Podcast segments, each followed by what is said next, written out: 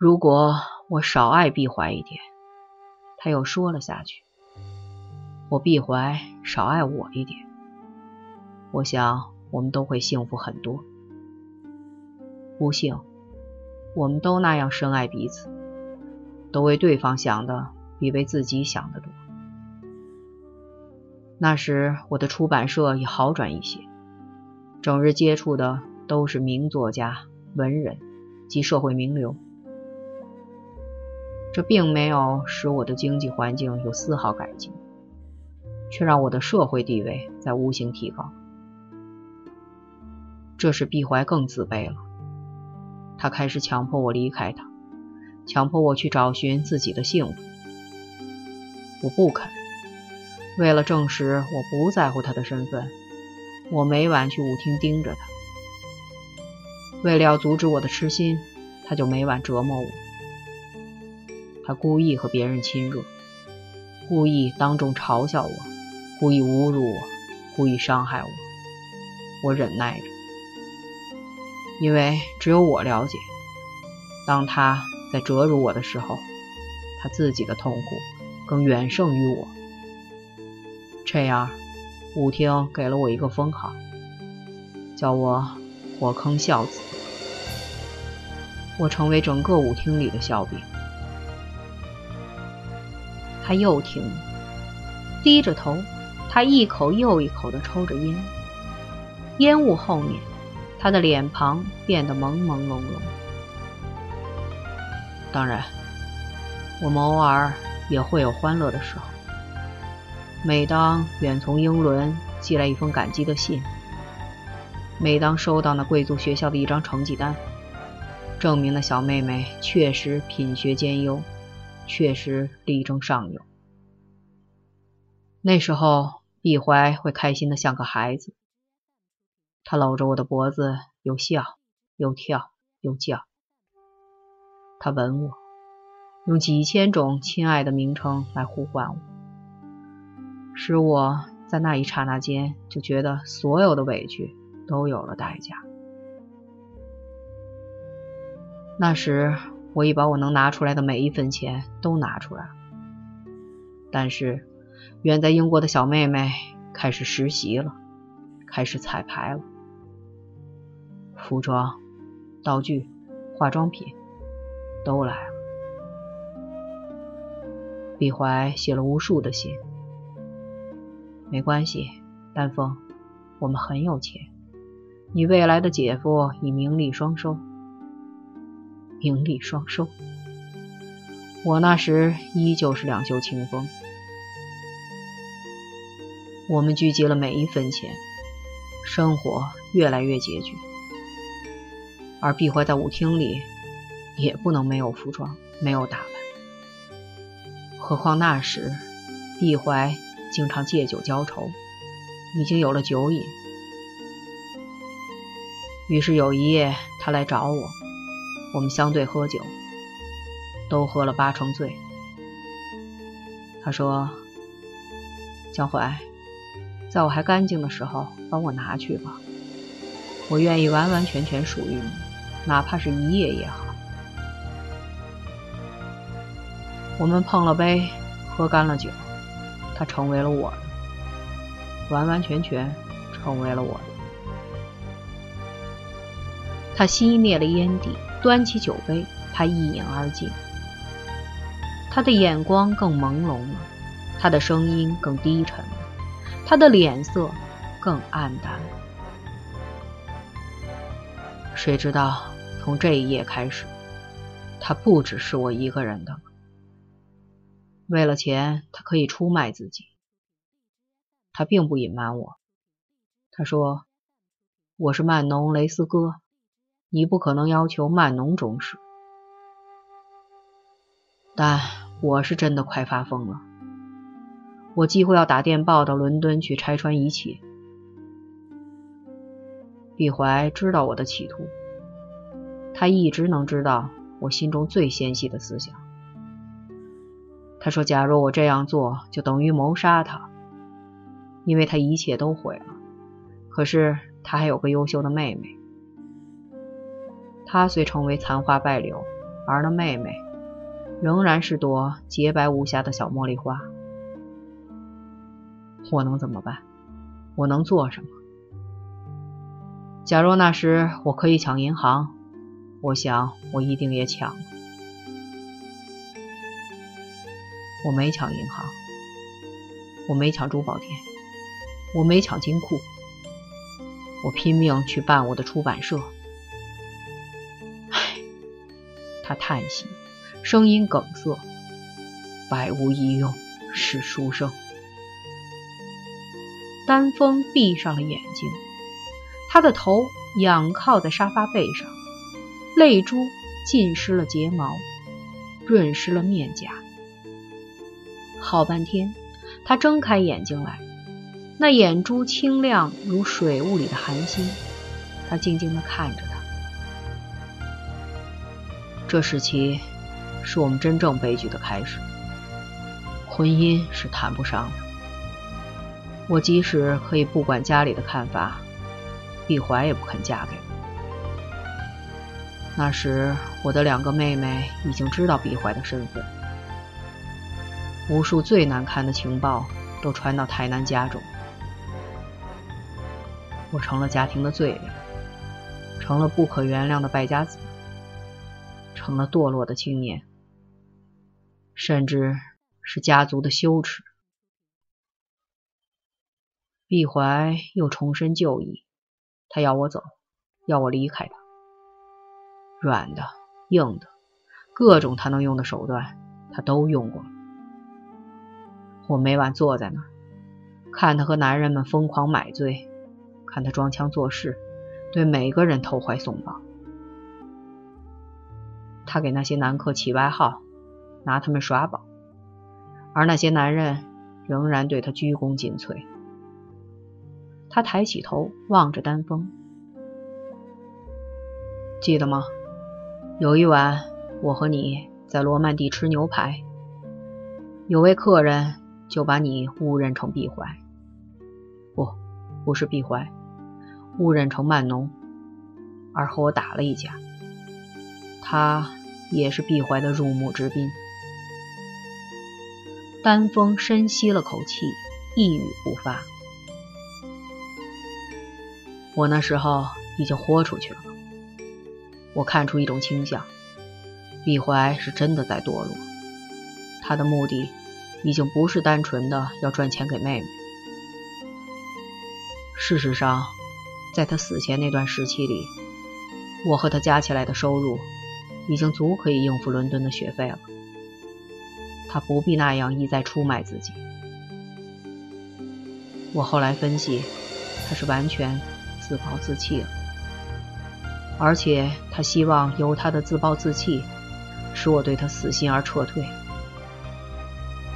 我狠了心，我不撤退，我摆明了不撤退。我等着，我想那小妹妹总有学成的一天，到时候她还能有什么借口？我等着。然后，他的声音低了下去，咽住了。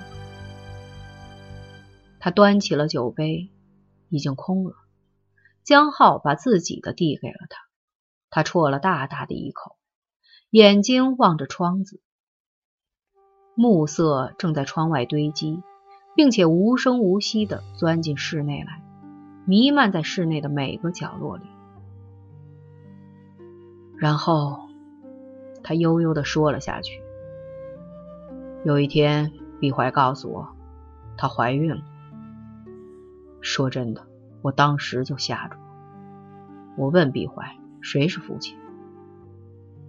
他坦白的说：“可能是别人，也可能是我。”哼，我不是圣人。我记得我当时的答复是：“最好的办法是拿掉他。”那天毕怀哭了。我发誓，我并不知道他会想要这个孩子。第二天，我陪他去看医生。医生告诉我，毕怀的心脏不好，这孩子留也是危险，拿也是危险。我们又都呆了。这时，李怀忽然兴奋起来，他说：“孩子可能是你的，咱们留下他吧。”我没说话。老天，那时我是何等自私！我忍受过他各种不忠的行为，却不愿承认这个来历不明的孩子。我的沉默使他不再说话了，堕胎的事也就搁浅下来。而毕怀从此夜夜醉酒，每晚他必须靠安眠药才能入睡。这样，有一夜，他已经喝得半醉。他用酒送安眠药，大约吃了五六粒之多。吃了药，又喝了酒。他说他突然想见我。他从他的公寓走出来，有一辆计程车撞倒了他。他再度停止，用手遮着额，他整个面孔。都半隐在苍茫的暮色中。他被送进了医院。他深吸了口气，再说下去。我赶到医院的时候，他的情况并不很坏，他几乎没有受什么外伤，只是医生说，他们必须取掉他腹内的孩子，因为那孩子已经死了。毕怀躺在急救室里。他还对我说笑，他说：“你不要这个孩子，他就不敢来了。这样最好，将来我给你生一个百分之百纯种的。”他们把他推进手术室，手术之后，医生叫我进去，告诉我说：“他撑不下去了，他的心脏负荷不了这么多。”我在手术室看到他，他仍然清醒，脸色比被单还白。他握住了我的手，对我说：“我一生欠你太多，但是江淮，你今天在我床前发誓，答应我两件事，否则我死不瞑目。”我答应了。他说：“第一。”不要用妻子的名义葬我，我不要沾污你的名字。第二，无论在怎样的情形下，别让丹峰知道我的所作所为以及死亡原因。告诉他，他的姐姐很好，是大学里的高材生。告诉他，他的姐姐纯洁而清白，一生没做过错事。我答应了。我跪在他的床前发了誓，最后他说了句：“你要让他完成学业。”就没再开过口。早上他去了，死亡原因是心脏衰竭。他把杯中的酒再一仰而干，转过头来，他正视着丹峰，阴郁的、低沉的。一口气的叙述下去，这样我葬了他，然后我陆续听到传言，他的同学们开始盛传他是自杀的。当初他化名曼农当巫女，同学们并不知道，他突然死亡造成各种谣言。在校中，我和他都曾是公认的一对，大家都说。因为我移情别恋，爱上了一个舞女，所以李怀自杀了。我帮助这传言的散布，我努力帮助这谣言的传播。我想，这传言总比真实的情况好得多。可是，也有些真情泄露了。关于他的死因，我自己就听过四种传说。自杀、撞车、心脏病和堕胎。他把空酒杯放在桌上，他盯着丹峰，眼光在暮色中闪闪发光。这长久而痛苦的叙述刺激了他，他的语气不再平静，像海底潜伏的地震，带着海啸前的阴沉和激荡。好了，丹凤，你逼我说出了一切，你逼我违背了在碧怀床前发下的誓言，你逼我说出了这个最残忍的故事。你来了，你来报复，你认为我是杀碧怀的凶手，你听信了那些传言，那些由我自己散播过的传言。你知道吗？当你全身黑衣出现在我面前。清颦浅笑，半含忧郁，半含愁。你宛然就是碧怀的再生。我怎样都无法把你看成敌人。对碧怀的记忆犹新，你自身的优点又使我惊奇，使我崇拜，使我带着崭新的喜悦和狂欢来接纳你。我从没想过你会来抱我。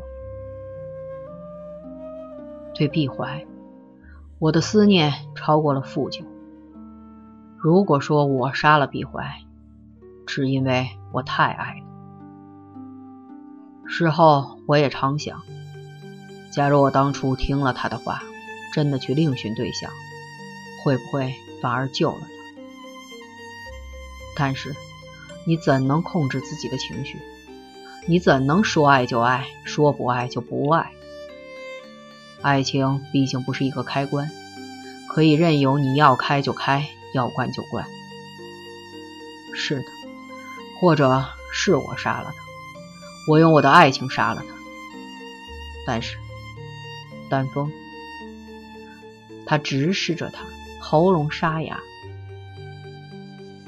你带着一身的诗情，一身的清愁。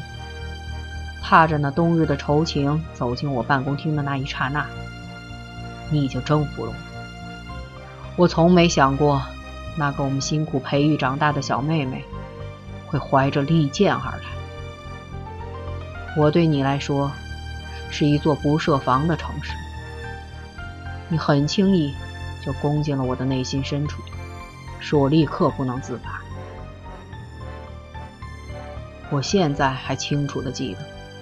那第一个晚上，也就在这间屋子里，你对我说：“我不想再飞了，我好累好累，姐夫，请你照顾我。”你知道吗？你一下子就把我打倒，捉住了。我在那一刹那间就为你神魂颠倒了。现在回想起来，我真傻。你从一开始就在对我演戏，是不是？他的声音蓦然提高了，憔悴的面颊上充血了，他的眼睛发红，呼吸沉重，声音强而有力。你说是不是？你一直在玩弄我，你眼看我掉进你的陷阱，眼看我为你痛苦，为你疯狂，你一定在抚掌成快了，是不是？你说，你是不是在对我演戏？你从第一天就在演戏，就在背台词，是不是？他越喊，声音越高，激动使他额上青筋跳动。丹枫更深地蜷进了沙发深处，暮色里，他一身白衣缩在那儿，像一团软烟轻雾，但。在那团软烟轻雾中，他的面色依旧清晰，他的眼睛依然明亮。他凝视着他的眼光，他没有逃避，也没有虚饰。他坦白而清楚地说：“是的，我第一天就在演戏，我排练了很久才去见你。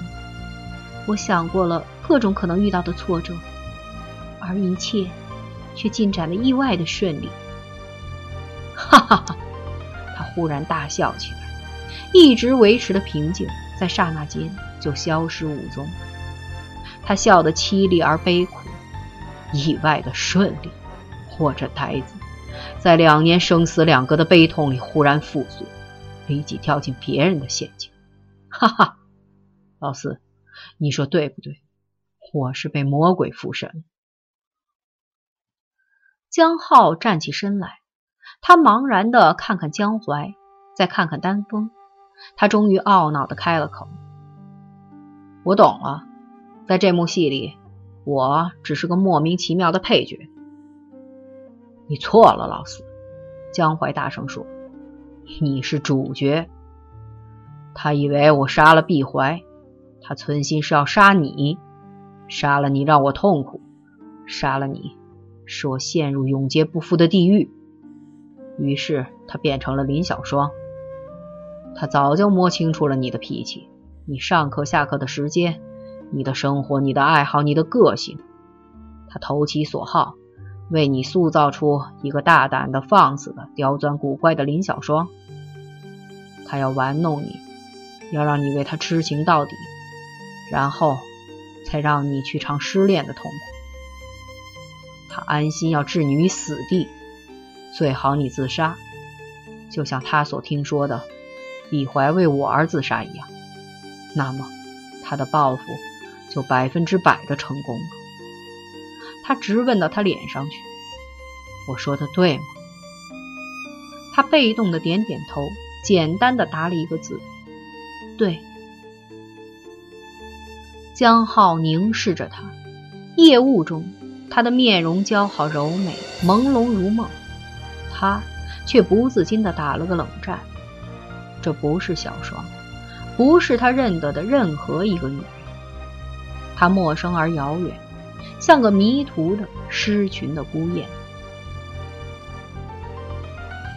那么，你为什么忽然放弃？他问。什么因素让你心软了？你知道真相了？在今晚以前，他悠悠地说：“我从不知道真相。每个人给我一个不同的故事。”我始终无法把它们拼凑起来。现在我懂了。你懂了？江淮大声地说，火焰在他的眼底燃烧。你逼我违背了誓言，你逼我说出了真相。你聪明，你厉害，你使我们兄弟两个都痛苦万状。你赢了，我输了，彻彻底底的输了。现在，你可以看毕怀的日记了，那里面记载了他全部堕落的经过。我曾想把这些日记焚毁在他的墓前，幸好我没有这样做。我本不愿意你读到这些日记，因为它绝不是优美的诗章，而是残酷的人生。我不愿意它破坏了你对毕怀的印象。我更怕他伤害了你，我宁愿你把我看成罪人，而不要伤害你。哈哈，我太天真了，是吗？现在我希望你读它。他的呼吸急促，眼睛血红，一丝报复的、受伤的惨笑，狰狞的浮上了他的嘴角。你读吧，慢慢的读吧，慢慢的欣赏吧。希望你看得心旷神怡，我不再打扰你。他站起身子，挥手叫住江浩：“老四，咱们走吧。”丹枫继续坐在那儿，他又成为了一座雕像，他一动也不动，眼光迷迷蒙蒙的投向了一片虚无。江浩怔了怔，望着他，他欲言又止，欲去还留。江淮大叫了一声：“老四，你还在留恋什么？这个女人是个复仇天使，一个演戏专家，一个刽子手。她并不是你心目里的林小双，你难道不知道吗？你此时不走，还等什么？”大哥，江浩犹豫着开了口，他的眼光一瞬也不瞬的停在江淮脸上。你爱他是不是？你刚刚还希望他不要看这些日记，不要追踪这个故事。你爱他是不是？你曾经要我不恨他，而你却恨起他来了。爱他，江淮惨笑。我爱他，我为什么要爱他？爱一个对我演戏的女人？是的，我爱过他。仅仅今晚，我已经在爱与恨中打过好几个滚。不，现在我恨他，恨他逼我说出这个故事，恨他欺骗我、玩弄我，向我背台词、玩手段，恨他捉弄我的弟弟，恨他自以为聪明。不，老四，我不爱他，我恨他。丹峰站立了一下，仍然一动也不动，仍然像一团软烟轻雾。走吧，江淮再大喊了一声。他们走出了房间，砰然一声关上了房门。这关门的声音震动了他的神智和思想。他慢慢的扑下头来。把面颊埋在那堆日记本中，迅速的，日记本的封面就被泪水所湿透。他就这样匍匐在那，蜷缩在那，一任夜色来临，一任黑暗将他重重包围。